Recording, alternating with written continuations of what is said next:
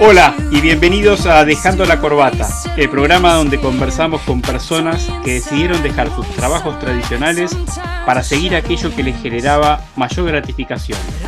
En cada episodio conoceremos las historias inspiradoras de aquellos que se atrevieron a tomar el camino menos transitado y descubrieron una vida más significativa y satisfactoria. Hoy tenemos el placer de conversar con Luciano Porcio, quien después de trabajar en Citibank, donde fuimos compañeros como asesor de inversiones, decidió dejarlo para dedicarse a su verdadera pasión. Luciano actualmente es coach certificado y director general y fundador de Protagonista del Cambio, una organización dedicada a realizar programas y talleres de efectividad humana, coaching y liderazgo. Lucho querido, ¿cómo le va la vida? Gracias por elegirme en tu primer podcast. Vamos todavía. Vamos, todavía. Vamos todavía. Bien, muy bien. ¿Cómo estamos? ¿Cómo va? ¿Cómo, está, ¿cómo va la vida? Eh, impresionante las, las, vueltas de la vida, ¿no? Cómo nos encontramos por primera vez, estaba haciendo cálculos en el año 99, si mal no recuerdo. 90 y 99 o, no, o, 2000, donde empezamos como, como asesores financieros en el Citibank eh, y después, bueno, la vida nos llevó a Puerto Rico, mm, a conectar con las familias también, nuestras mujeres se hicieron amigas y, bueno, después de cuánto, Coló, no sé, ¿cuánto pasó ya que no, que no hablábamos? Como... Mejor no hacerlo, Carlos, 24 años, boludo. Impresionante. Impresionante. 24 años. Gracias, vos, también. Estás igual, ¿eh? Vos estás igual. Yo estoy más. Yo te, estás impecable, estás impecable. Vos, yo soy este. coach. Acordate que jamás te voy a tirar un palo de ningún tipo. perfecto, perfecto, perfecto. Este, bueno, Lucho, o sea, me gustaría que nos cuentes más sobre tu historia, ¿no? Que es básicamente de lo que venías, veníamos a hablar. ¿Podrías contarnos un poco sobre tu carrera y cómo llegaste a trabajar en el mundo corporativo? O sea, ¿cómo fue que elegiste tu carrera y cómo llegaste a eh, Siempre cuento, cuando me presento en Protagonista de Cambio, en las clases y demás, cuento un poquito mi historia con, un anhelo inicial que cuando estaba en secundaria de, de, dedicarme a la medicina. Yo, de hecho, hasta hice el premédico para entrar a El Salvador. Estaba ya con un anhelo de ser médico, traumatólogo, me, encantaba, como me había quebrado varios huesos, me encantaba ayudar a los demás y demás, bueno, uní la, ¿no? esto, esto, de los huesos con, el ayudar y terminé ahí, voy a apagar el WhatsApp por la duda para que no moleste más, terminé eh, haciendo el premédico o por lo menos iniciando el premédico para entrar a El Salvador. En quinto año, cuando estaba en el colegio, eh, mis viejos tuvieron una crisis, eh, mi viejo sobre todo una crisis económica. Yo ya tenía planeado una vida, ¿no? Con mi viejo ayudándome a pagar la facultad, bancándome los estudios, papá, pa, y de repente esas invitaciones que tiene la vida, la aventura, como dice Joseph Campbell. Eh, encima también hablé con un tío médico, me dijo, no, olvídate, te vas a morir de hambre como médico acá en Argentina Así que, y ahí lo que dije, bueno, me había, me había contado la historia de mis viejos se habían separado por cuestiones de guita, de plata, y dije, bueno, dejo, la, dejo medicina y me pongo a, a laburar para hacer guita. Y ahí empecé cadete en el Banco Medefin, eh, laburaba de día a 9, 10 horas, estudiaba la noche en la UADE, y así te diría, estuve hasta que me recibí durante 8 años. Una carrera de 4 años, me tardé, tardé 8 eh, pasé del Medefin, que estuve tres años, al JP Morgan, donde estuve otros tres años, siempre con el anhelo de hacer plata, ¿viste? De, que en realidad después con el tiempo me di cuenta que eran, había otras cosas también, ¿no? Porque en el fondo era triunfar, era todo este anhelo del éxito montado en el tener, en el que de vuelta no, no tengo nada con eso, todo lo contrario, digamos, no, no, digamos, una vida sin pasarla bien económicamente es aburrida, es hasta aburrida, te diría. Pero sí en ese momento era como mi, como mi único objetivo, ¿viste? Hacer plata y ser rico. Y la vuelta de la vida me llevó al Citibank, después JP Morgan. Me entrevistó nuestro ex jefe, Bernie García Jiménez. Yo entré antes que vos. Eh, ahí empecé como asesor financiero. Yo ya había sido asesor financiero en el Medefin, manejando cuentas pequeñas. Eh, y ahí, bueno, tuvimos la suerte en el, Corralito en 2001 de, que nos eligieron para ir a Puerto Rico. Yo Ahí sacamos la lotería. de hecho, siempre cuento en las clases o a mis alumnos, les digo, imagínense, yo estaba, acá en Argentina comían gato, literalmente, no, no lo digo ni siquiera, digo, la gente, había mucha hambre, se comían los gatos, se comían los perros, o sea, no alcanzaba para llegar a fin de mes.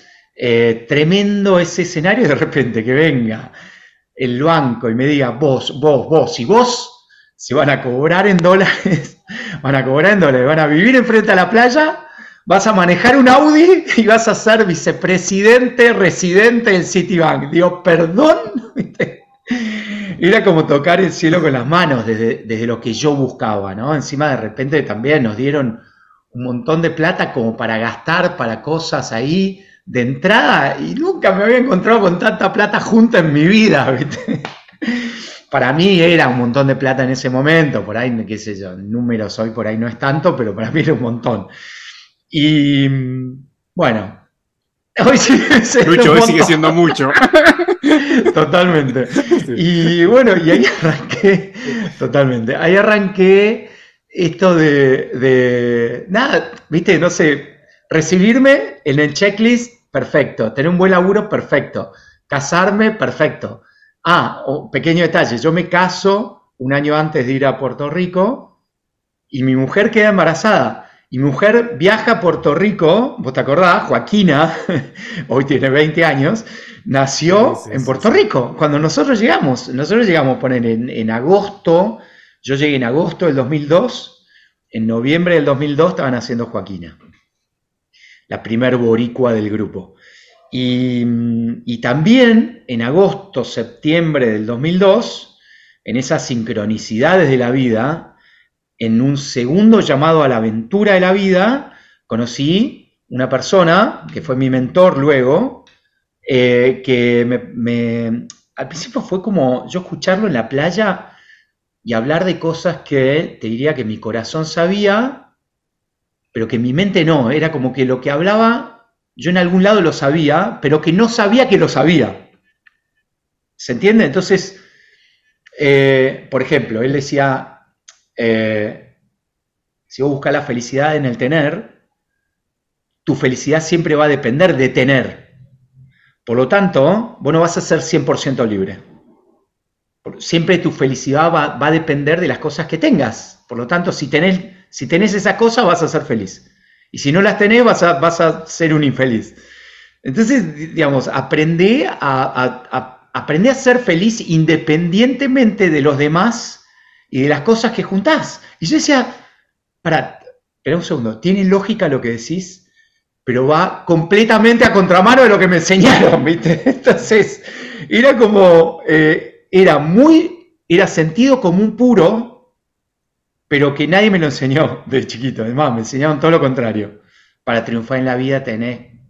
Y bueno, para triunfar en la vida... ¿Qué te enseñaron? ¿Y quién, no le puedo echar la culpa a nadie, porque en el fondo para mí, yo después lo, entendí, ¿no? Es el concepto de un paradigma cultural. El, paradigma cultural es, es aquel consenso social en el cual todos acordamos sin acordar, que es como, imagínate, yo siempre pongo el ejemplo en los cursos, del pez, de un pez que nada en el Nahuel Huapi, en un lago. ¿sí? Nahuel Huapi es un lago de Bariloche, por si escuchan latinoamericanos, ¿no? El podcast. Pero digo, es un lago en Bariloche donde la trucha está nadando en ese lago y no tiene ni idea que, que existe el Mississippi, ni que existe el Himalaya, ni que existen otros continentes. Para ese pez, todo su mundo es ese lago.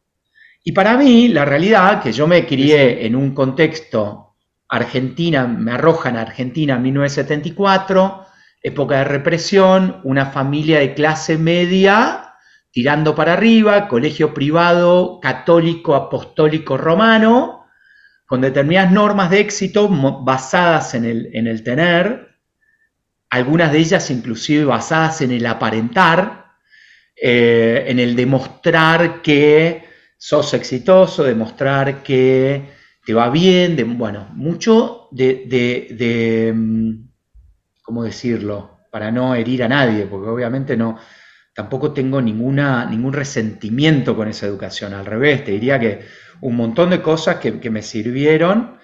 El tema que lo que me pasó es que yo había, hasta el momento que descubrí el coaching, yo había, había sido una persona que había constituido su forma de ser más en función de lo que los demás querían ver que de lo que yo verdaderamente era o de lo que yo verdaderamente quería.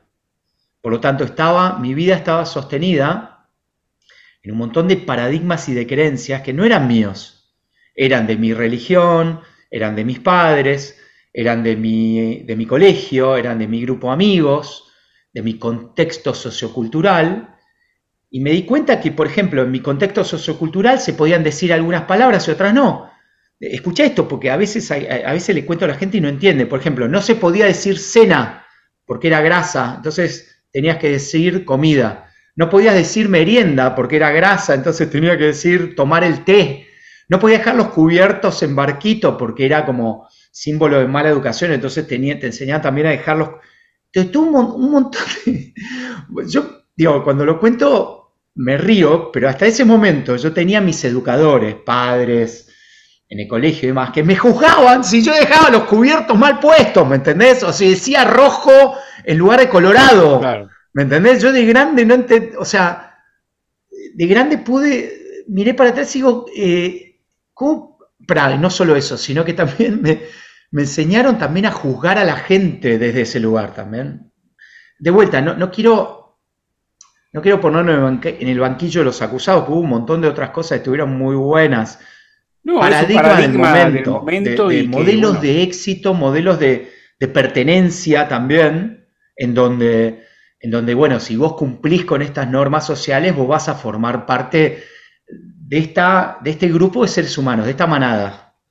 Entonces, claro, yo acordé, boludo, yo, perdón, yo acordé, acordé, como dicen los toltecas, acordé obedecer con esas creencias me metí a estudiar finanzas cuando nunca me gustó matemática, ni estadística, ni contabilidad. Me recibí con un promedio pésimo porque me costó un Perú recibirme. Eh, claro, yo decía, no, pero ¿cómo, cómo, viste, ¿cómo voy a seguir otra carrera? Yo tengo que encontrar una carrera que me sirva a mí para, para hacer guita, y zafarla y poder triunfar externamente y así obtener el reconocimiento y la aprobación. Y lo que me pasaba, Colo, es que fueron pasando dos años, llegué a Puerto Rico, todo el mundo me aplaudía, viste, como mis viejos recontentos, no sé, mis amigos también. Era, era como el, viste, como el, no te digo el ídolo, pero sí como, wow, qué carrera está haciendo. E, exitoso para la sociedad, claro. Y sin embargo yo me veía como, ¿a ¿a quién aplauden? Porque en el fondo eh, no sé, era una sensación, no te digo de impostor, pero sí la sensación de que no era mi traje, no era mi camino, no era mi sendero, ¿entendés? Era una sensación que no me la... A ver, hasta que, te, soy sincero, yo estaba viviendo, no me daba cuenta de eso, vivía en, en ese estanque, si querés, a pesar de que me mudé a Puerto Rico, el estanque seguía estando seguía con el objetivo de hacerme rico, seguía con el objetivo de juntar plata, seguía con el objetivo de, dedicarme a las finanzas y, seguir creciendo como banquero privado y tener más clientes y facturar más. Y de repente empezaron las preguntas. Preguntas que yo al principio a, mi coach le dije, boludo, me cagaste la vida. Yo no sé si me cagaste la vida o me la salvaste. Pero eh, no, pero esos replanteos generan en el corto plazo una crisis muy fuerte. Una crisis profunda, no de por sí, crisis en este caso tendría que escucharse como algo negativo. Mirá, yo después lo, estudié, eh, el arquetipo del héroe lo, estudió Joseph Campbell en, el libro El héroe de las mil caras.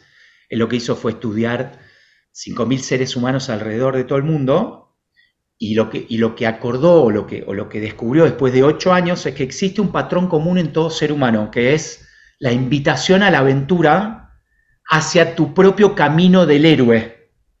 ¿Qué significa eso? La vida en un determinado momento en realidad te está llamando todo el tiempo. Te llama a través de tu alma, a través de tu corazón, a través de ese ser más sabio que tenemos dentro nuestro, y te dice, por ahí no te habla con estas palabras como estamos hablando nosotros, te habla como, te habla con señales internas, te habla con emociones, por ejemplo, aburrimiento, eh, sensación de sinsentido, eh, resignación, pereza, todas esas emociones que juzgamos como negativas, por ejemplo, también envidia, envidia hacia otros que están viviendo su sueño, ¿viste?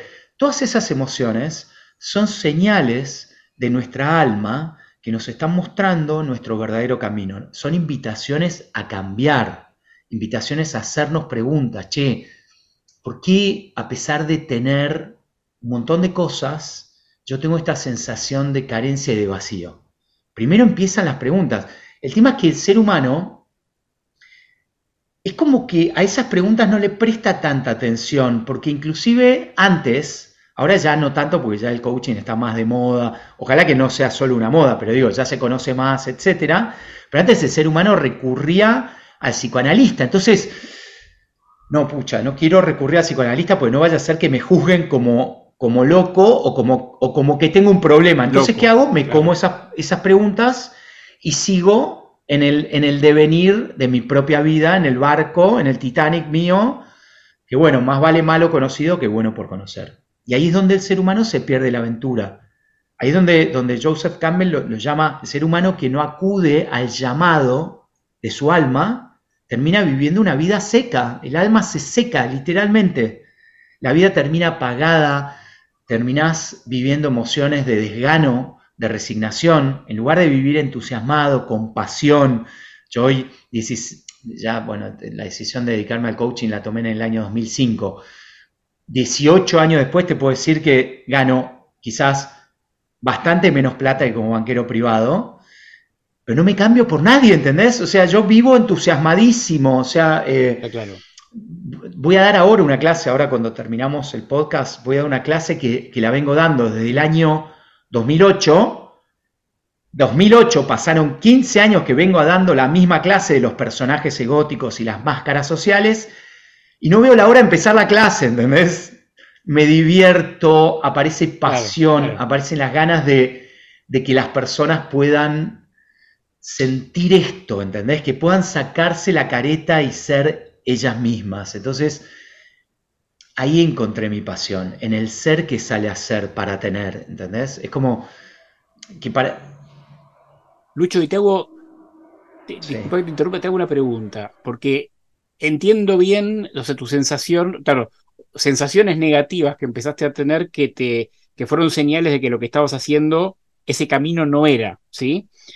Pero una cosa es, es darse cuenta que el camino no es y otra cosa es encontrar el camino que es. Me gustaría entender cómo pasaste, porque te podés quedar siempre con lo que no es, y a veces es difícil encontrar lo que realmente es o lo que realmente te apasiona. Te podés quedar en lo anterior, que bueno, también suma. ¿Cómo fue que te decidiste por el coaching? ¿Qué te llamó? Antes de contarte eso, que es una linda historia también, porque aparte no estuvo ajena de, un montón de, de, vaivenes, inclusive vos fuiste testigo inclusive de un, juicio que me inició el Citibank desde Puerto Rico, que se lo terminé ganando en Estados Unidos.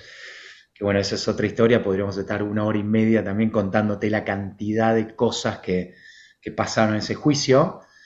Pero mira, hablando con un director de una empresa multinacional en coaching esta semana, eh, que hizo el curso también, me dice, eh,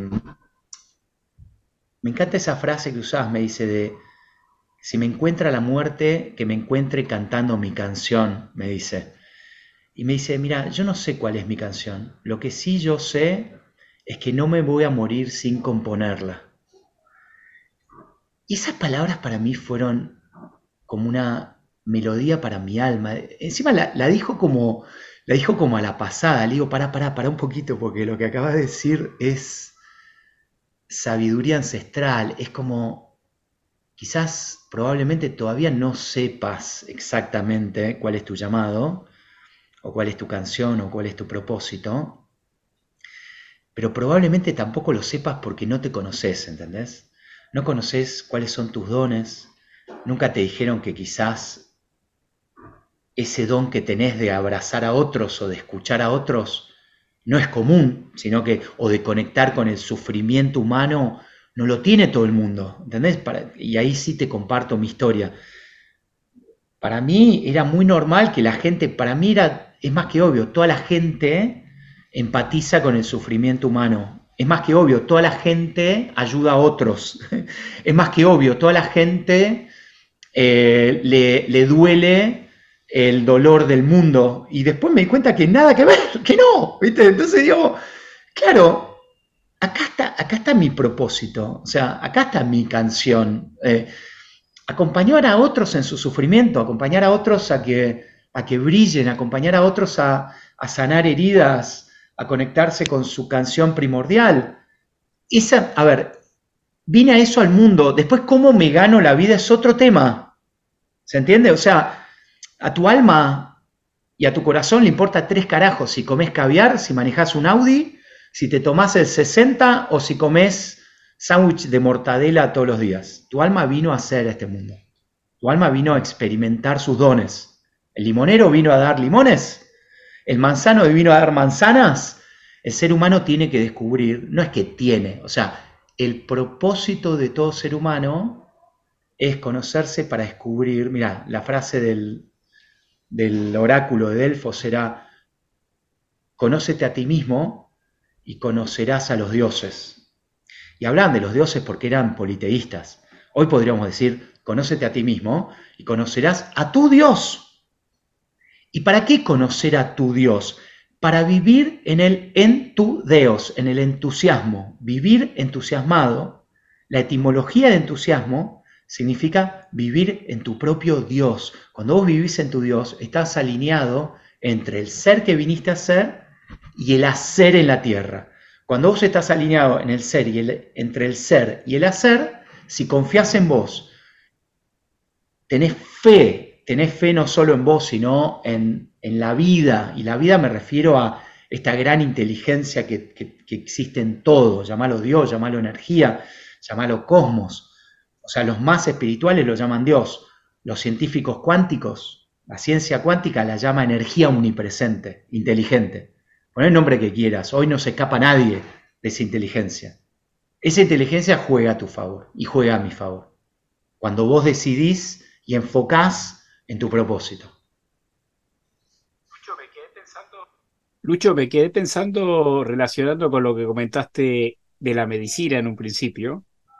Eh, es ayudar al prójimo, ¿no? La medicina, y por eso me mencionaste que elegiste la medicina en su momento. ¿Ves, ¿Ves alguna conexión? Cuando estaba en, eh, Cisco, eh, cuando estábamos saliendo en Cisco en el año 2009, yo había certificado como coach en el 2006, estamos saliendo de Cisco y me acuerdo que había un, un gordo grandote así pelado. Cuando llegó al curso estaba muy cerrado y cuando, cuando salió del programa salió mucho más abierto, mucho más conectado con sus emociones. Inclusive sanó algunas heridas. Entonces estamos saliendo por la puerta y, y lo escucho atrás mío que dice, che, existen médicos del cuerpo, pero también existen médicos del alma. Y ustedes son médicos del alma y, ahí automáticamente él no me vio, pero yo me largué, se me empezaron a caer las lágrimas, ¿viste? Porque fue como, inminentemente la vida te presenta situaciones, eh, llamados para que vos te sumerjas en la aventura. El tema que acudir al llamado implica también animarse a desafiar aquello que te trajo hasta acá y aquello que vos que eh, aquello en donde vos sostenés esta pseudo felicidad que construiste hasta ahora. Entonces, que no quiere decir que vos renuncies a todo, pero sí quiere decir de que estés dispuesto a, hacer un sacrificio. Sacrificio viene de, la etimología de la palabra facere, ficio, algo sacro. Hacer algo sagrado significa resigno una calidad de vida de un banquero privado, manejar un Audi, tener millones de dólares como lo tienen nuestros compañeros, ya que conocemos. Eh, sí, vivir en, una calidad de vida óptima, viajar por todo el mundo, aviones ¿no? en hoteles cinco estrellas, vacaciones en Punta del Este todos los veranos, viaje a Europa, esquiar, papá, pa, por eh, cantar mi canción. Que después a la larga, de vuelta, no es que vivo como pobre, todo lo contrario, yo voy a esquiar, me tomo vacaciones, a veces cuido un poquito los gastos, porque obviamente no, no, no, no soy millonario, tampoco tengo interés de serlo, pero cuando vos verdaderamente confías y te la jugás, como dice Paulo Coelho en El Alquimista, el universo conspira. Y, yo, lo, y yo lo viví en carne propia, Colo. El juicio que le gané al Citibank en, Estados Unidos con una, con una abogada que nunca había litigado en su vida. David terminó el juicio y los jueces mismos dijeron, David le ganó a Goliat. Una abogada que no sabía cuándo levantarse para argumentar mi defensa, ¿entendés? O sea, no tenía cómo pagarle a la mina, ¿me entendés? Y sin embargo yo dije, por ser argentino, por estar a 10.000 kilómetros de distancia, no me vas a matar a la distancia, yo me voy a defender. Y si, y si tengo que quedarme sin un mango para defenderme, lo voy a hacer. Y ahí pude sentir la presencia de esa inteligencia omnipresente cuidándome. Y no la sentí una sola vez, Colo, la sentí, la sentí durante todo este camino y la sigo sintiendo. Por eso sería muy injusto decirte que, que en este camino solo estuve solo, por un lado, o fui yo solo, ¿entendés? Yo eh, veo este camino no alejado de un camino en conexión con el espíritu, ¿entendés? O en conexión con esa gran inteligencia. Entonces, vos me preguntás, che, ¿fuiste vos? Eh, hay una parte que sí, pero hay otra parte también que, fui muy asistido, muy acompañado, ¿viste? Eh, eso. Okay. Y Luchito, te hago una pregunta, ¿no? Porque, bueno, me, contaste que pasaste por una crisis, que te diste cuenta que ese no era el camino, encontraste el camino y lo que te gustaría hacer. Y bueno, eso a veces no es suficiente, ¿no? Hay muchos que eh, pasan por la crisis, encuentran el camino, pero no dan el paso. ¿Qué te hizo dar ese paso que después nos vas a contar, que no está exento de sacrificios, obstáculos? ¿Qué lo gatilló? ¿Hubo algo en particular que lo gatilló? ¿O fue un proceso? Contanos un poco de eso. el mayor gatillo fue el nacimiento de Joaquina en Puerto Rico. Obviamente que coincidió con, varias cosas. Primero el viaje a Puerto Rico, segundo eh, el ingreso de un, mensajero, porque ahí también en, Joseph Campbell en, su, en su alegoría del camino del héroe, menciona que cuando vos acudís al llamado, aparecen los aliados, aparecen los mensajeros, aparecen los libros, aparecen los cursos, aparecen aquellos mentores que, acompañan al alumno o al, discípulo, si querés, a que, conecte con, su canción. Y ahí apareció, pero, pero te diría que el, disparador fundamental fue Joaquina. Y, y, la conversación con Joaquina, o que obviamente ya estaban haciendo, pero ¿Por qué te digo que fue Joaquina? Porque yo miraba para adelante y veía una vida próspera, económicamente próspera, veía un millonario en mí, veía una persona y me pasaba que, veía ese futuro y no me veía, y no me veía, y no me veía, y veía la educación a mi hija desde un lugar económico y desde un lugar de, sí, papá logró estas cosas, pero no desde un padre que se la jugó o que dejó una huella en este mundo, ¿entendés? Entonces, y hoy Joaquín, de hecho, labura hasta en protagonista de cambio, de esta vuelta de la vida, pero sí, está, ayudándome ah, con las redes sociales, estudia comunicación y eso, pero, pero ella fue como, eh, como mi gran musa inspiradora, sin, sin quererlo, ¿entendés? Eh, dije, bueno, ¿cuál es el padre que quiero que mis hijos vean? ¿Viste? Y ahí lo empecé a moldear de a poquito eso fue en el año 2002, eh, recién en el año 2005 declaré dedicarme al coaching. Al principio fue un parto literalmente, porque fue como mucho miedo. No fue de un día para otro. Yo fui, tenía algunos clientes que me daban de comer, que, pagaban mis gastos y yo al principio daba estas charlas que, tenía que rogarle por favor a la gente que venga a escucharme. eh, certifiqué como coach y después bueno, Protagonista de Cambio nace en el año 2007 eh, y nace, te diría que medio por casualidad, pues yo estaba laburando con Martín, con Martín Yo, que era, que era mi mentor, y él me decía, bueno, tenés que sumar horas de vuelo para trabajar en las empresas, para ser consultor en empresas, que es donde, donde está la guita, ¿viste? Donde está la plata, pa, pa, pa. Entonces yo empecé a dar unas charlas abiertas que cobraba, pero cobraba muy, muy barato, ¿viste? Y esas charlas empezaron a, crecer, empezaron a traer otras personas, pa, pa, pa, y empezó, empezó a, transformarse en un movimiento, ¿viste? Como, como en una comunidad que traía más gente y más gente y más gente. Los alumnos que querían estudiar coaching yo los mandaba a Chile, que era donde yo estudié coaching, donde también fui instructor de coaching ahí en Newfield durante cinco años. Eh, la comunidad siguió creciendo, Protagonista de Cambio siguió creciendo. En el año 2011 dejo de laburar en Newfield. En el año 2013 fundo nuestra propia escuela de coaching. Te la hago corta, pues pasaron ¿no? ya 16 años que nació. Lucho, ¿y, en qué momento dejaste lo En el año 2011 fue otro gran año de quiebre en mi vida, porque fue como, yo ya tenía 5 años de coach y hablaba de confiar, bueno, confiar, jugátela por tu propósito, pa, pa, pa, pero en el fondo yo lo, lo decía pero tenía la vaca atada, tenía lo, económico resuelto. Entonces, mi alma me decía, ah", viste, como, dale, boludo, deja de vender, deja de vender humo. O sea, no era una venta de humo, pero era como, estás hablando de confiar cuando vos no te animás a soltar verdaderamente lo que te da seguridad. Viste, como que es donde aparece verdaderamente el camino. Bueno, y ese año pasó, ese año solté el negocio eh, financiero. Eh, con Newfield tuvimos un quiebre también, donde, donde por X motivo, que también es más largo, dejé de trabajar en, la escuela allá en Chile.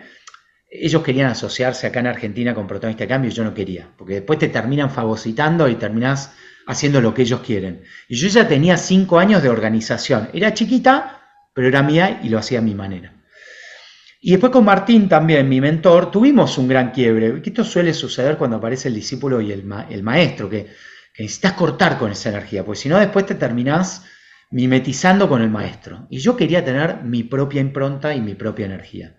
Por lo tanto, 2011 fue el año de gran quiebre, el año de confiar y el año donde dije, bueno, esto se cae, esto se cae, esto se cae, y protagonista de cambio llamativamente en el último año, 2010, había tenido 30 alumnos y ese año se habían anotado 70. dije, claramente es una señal que me muestra que toda mi energía, toda mi atención y todo mi foco va a estar puesto en protagonista de cambio. Y esto, Colo, entre, entre paréntesis, después lo entendí en la teoría, cuando empecé a estudiar física cuántica, que no me transformé obviamente en físico cuántico, pero sí aprendí un montón de la, de la física cuántica que trabaja con la atención, con la intención y con el foco.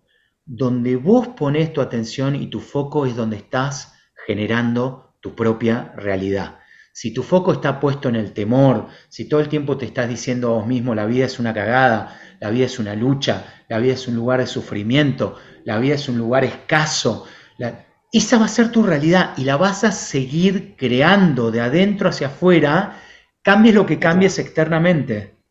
Por lo tanto, yo pude darme cuenta con todo este proceso que el verdadero cambio profundo en el ser humano no es un cambio de afuera hacia adentro, sino es un cambio de creencias y de paradigmas culturales internamente. Hay un proceso de conócete a ti mismo, de descubrirte, descubrir lo que te trajo hasta acá, para luego establecer nuevas creencias y nuevos paradigmas, para luego después ver cómo podés llevar tu ser al mundo, en una serie, en un tener. Pero ese es el proceso de oruga a mariposa. Clarísimo, Lucho, clarísimo. Entonces, te diste cuenta de lo que no te gustaba, encontraste lo que te gustaba, te lanzaste y largaste lo anterior. Me imagino que tuviste obstáculos importantes en todo ese proceso, ¿no? ¿Cuáles fueron los mayores obstáculos que El primero fue y cómo a mi mujer, mi ex mujer ahora, me separé en pandemia, pero con quien tenemos una excelente relación igual, todo, pero en ese momento contarle que iba a dejar las finanzas y me iba a dedicar al coaching. Ese fue como el primer gran quiebre. Imagínate, yo la entiendo a ella. Para ella se había casado con un banquero privado, con un tipo que que le iba muy bien económicamente, y un miedo muy, muy legítimo, ¿entendés? Eh, el entorno, en el fondo, tuvo, un montón de miedos de otros, yo tuve que lidiar con los miedos de otros y también con mis propios miedos. O sea, era como un doble, un doble desafío. Que aparte también eh, mucha gente no, no era que no, me apoyaba. directamente mi abuela, que fue como una madre para mí, me decía, vos estás loco. No, no, no, tu mujer se va a quedar pobre, se va a quedar en la calle. Y yo decía, ¡Ah! y yo decía, no, tranquila, abuela, va a estar todo bien. Eh, y, la realidad es que eh, después estuvo todo bien, ¿entendés? O sea, hubo miedos, pero ser valiente no es que que no existe el miedo. Ser valiente implica ser más grande que tus miedos. O sea, a mí me ayudó un ejercicio muy grande que hice con Martín antes de renunciar al banco, que fue, bueno, ¿qué es lo peor que puede pasar si vos renuncias al banco? ¿Viste? Para mí esa es la gran pregunta para enfrentar miedos. Al miedo no se le huye, al miedo se lo enfrenta. Y la pregunta para enfrentar el miedo es, ¿qué es lo peor que puede pasar si pasa esto? Y la respuesta ante esa pregunta es que esconde obviamente el gran miedo, pero también esconde la posibilidad de ocurrencia de ese miedo, que hasta ahora lo venís esquivando, pero en el fondo la manera de desarmarlo no es esquivándolo, es enfrentándolo.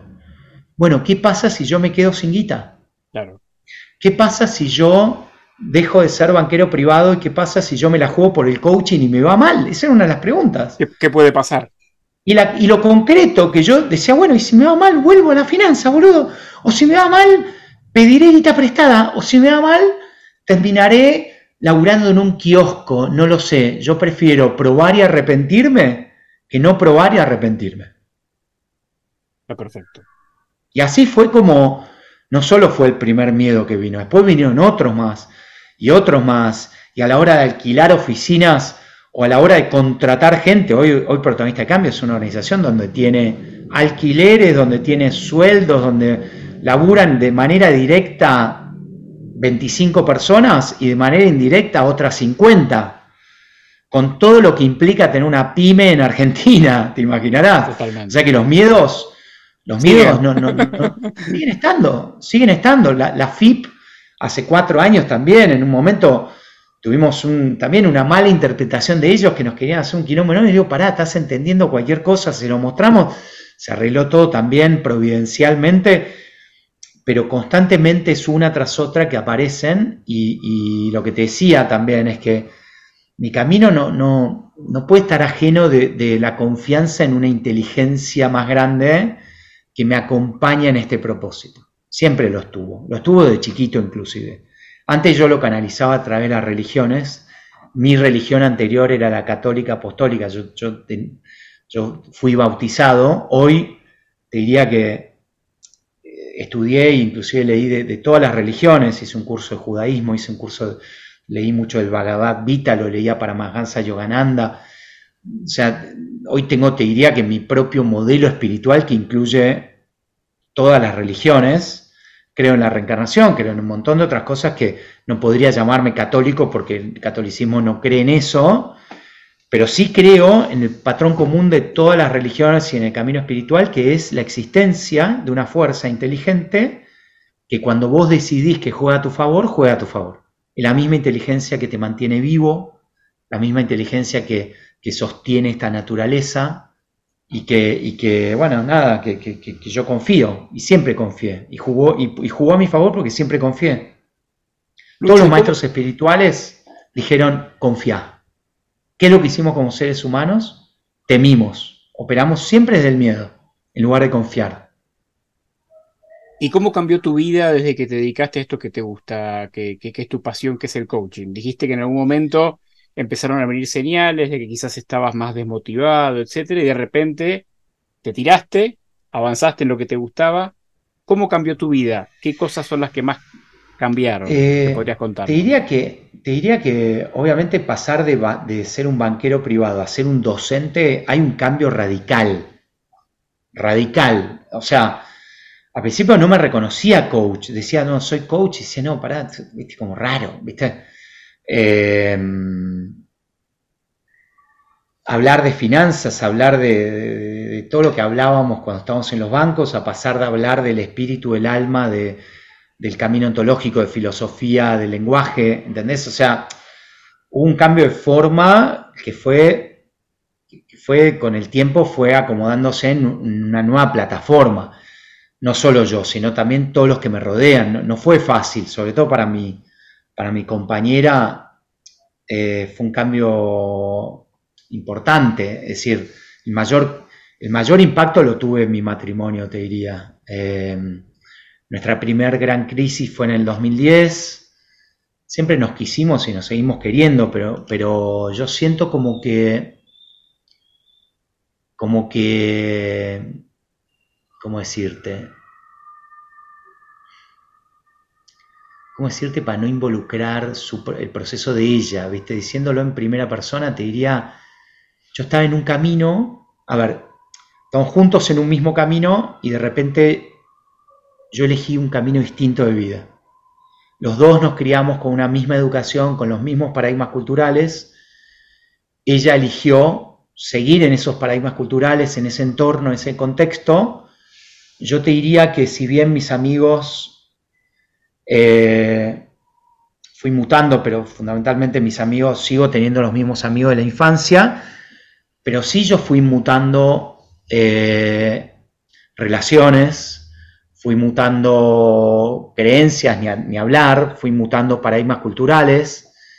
Entonces, inevitablemente te vas alejando quizás de de entornos que antes por ahí eran tus entornos y ahora empezás a rodearte de personas que yo siempre cuento en los cursos que mientras yo trabajaba como banquero privado, yo atraía a mi vida seres humanos que estaban en mi misma sintonía, seres humanos que, buscaban hacer guita, que de vuelta no es un juicio, ¿no? Que, Seres humanos que querían crecer económicamente, que querían...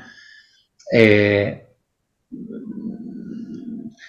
sí, trabajar en una multinacional si querés, o crecer también en, ¿no? en rangos también en, la empresa, donde sea, inclusive clientes que, que, hablamos de plata, ¿viste? Todo giraba alrededor de la plata y de... Y yo cambio este entorno y, los que me rodean te hablan del alma y te hablan de, o sea, te hablan de cambiar el mundo, ¿entendés? Entonces, es como, son, dos realidades completamente distintas. Eh, y de vuelta, no, no quiero jugar, no, no. durante un tiempo. exacto, durante un tiempo, te soy sincero, para serte totalmente honesto. Tuve un tiempo juzgando mi religión, juzgando a mis viejos, que es natural en el proceso de, despertar de la conciencia, si querés, o de, o de reencuentro con tu yo esencial. Hay un proceso de, rechazo de lo anterior, que es necesario para poder moverte, ¿entendés?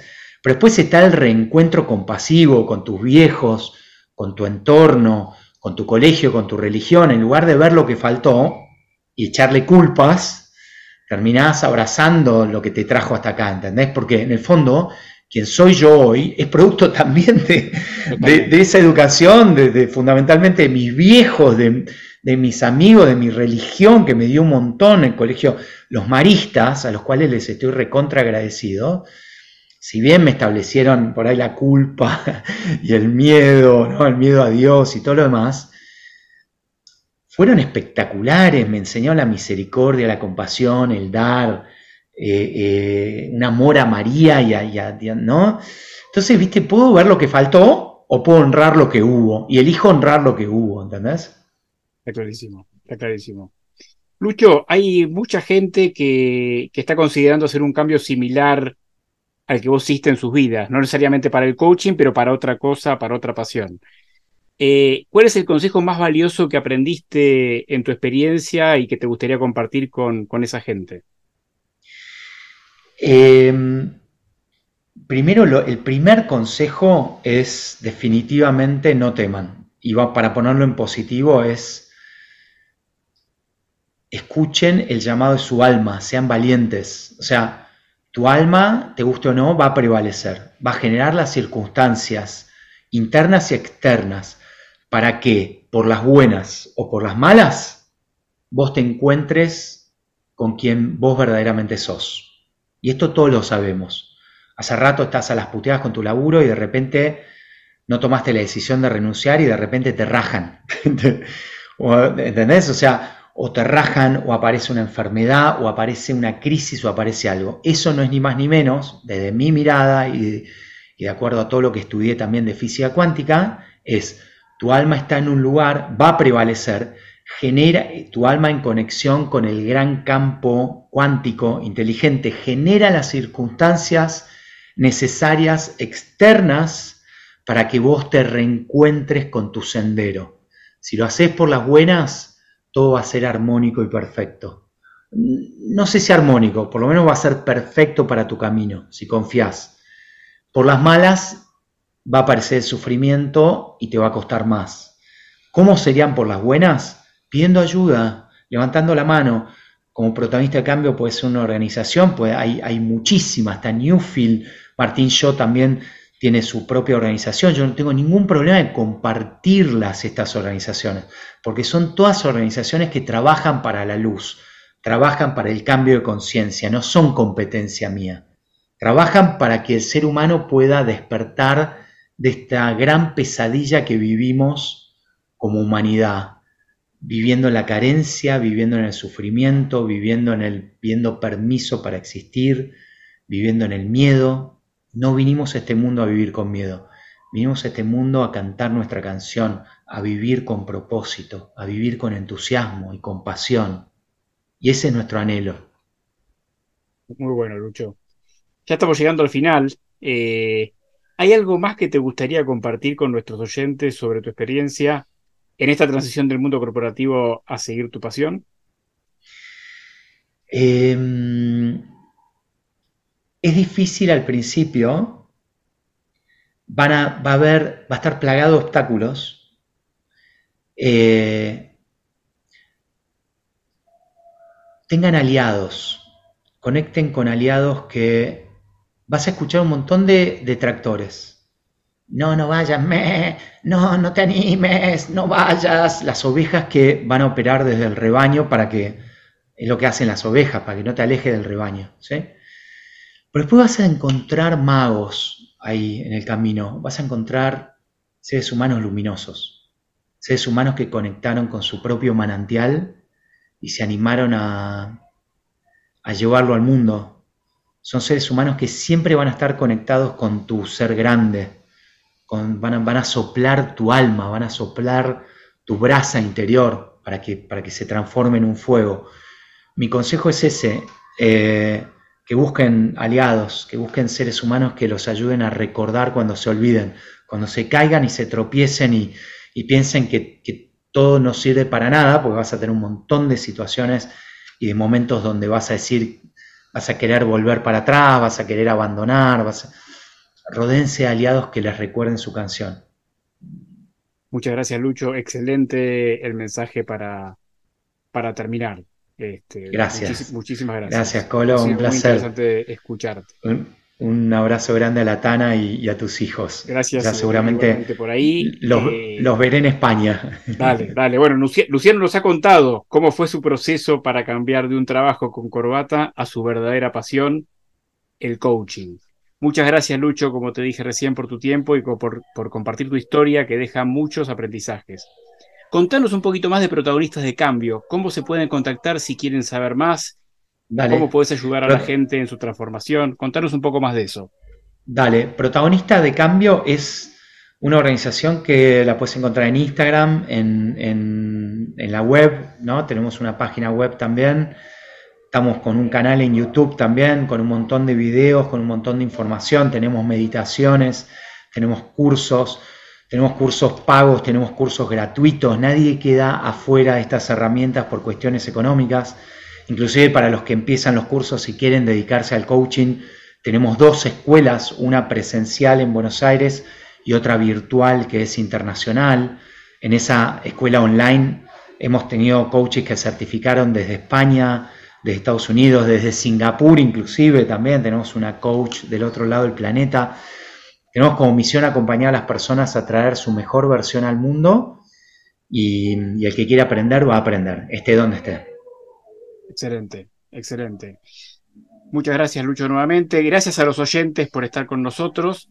Próximamente vendrán nuevos episodios con entrevistados que, como Luciano, se animaron a cambiar para perseguir aquello que les gustaba. Que sean felices. Gracias a todos. Gracias, un abrazo. Gracias, Colo. Abrazo grande.